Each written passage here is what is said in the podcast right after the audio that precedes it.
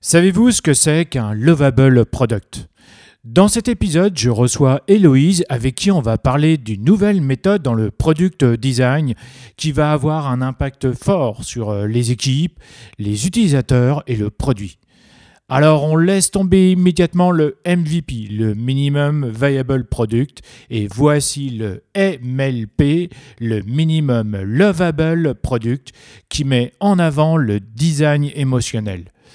Héloïse va tout vous expliquer sur son origine, pourquoi elle l'a mis en place, comment elle l'a mis en place et testé dans son agence. Et à la fin de l'épisode, elle vous donne son feedback. Bienvenue dans Design Plus et bonne écoute. Design Plus. Design Plus.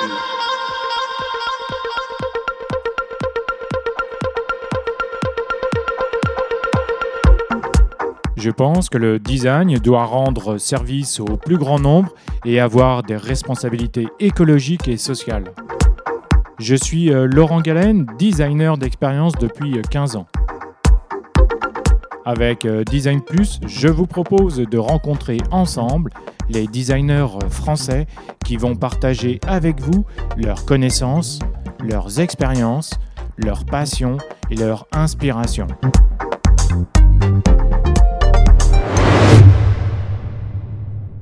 Bonjour Héloïse, euh, comment vas-tu? Je vais bien, merci Laurent, et toi? Eh ben, je te remercie beaucoup, ça va aussi. Alors euh, aujourd'hui, euh, nous sommes réunis tous les deux pour pour parler d'un sujet de lovable product. Mais avant de, de commencer, peux-tu te présenter auprès de nos auditrices et auditeurs? Avec plaisir. Donc, je m'appelle Héloïse Bonan. Je suis euh, passionnée de design digital parce que je le pratique depuis quelques années, mais aussi d'autres euh, types de design. Donc, euh, par exemple, design graphique ou design d'espace. Et j'aime bien me présenter aussi en disant ce que j'aime faire. Donc, j'aime beaucoup dessiner et notamment, je dessine et je fais des dessins à l'encre. Euh, voilà. Et sinon, professionnellement, je suis head of design euh, et je travaille pour l'entreprise BAM depuis plus de six ans. Euh, BAM étant une entreprise de conseil en développement mobile et web. et donc, quand je suis arrivée, on était 15. Aujourd'hui, on est 130 chez BAM et elle fait partie, cette entreprise BAM, d'un entreprise, un groupe d'entreprises un peu plus grand nommé Théodo et qui existe pour le coup depuis quelques années et qui regroupe bah, plus de 500 personnes aujourd'hui, donc qui est assez consistant. voilà. Effectivement. Donc euh, en fait, vous êtes euh, l'agence entre guillemets créative de, de, de Théodo.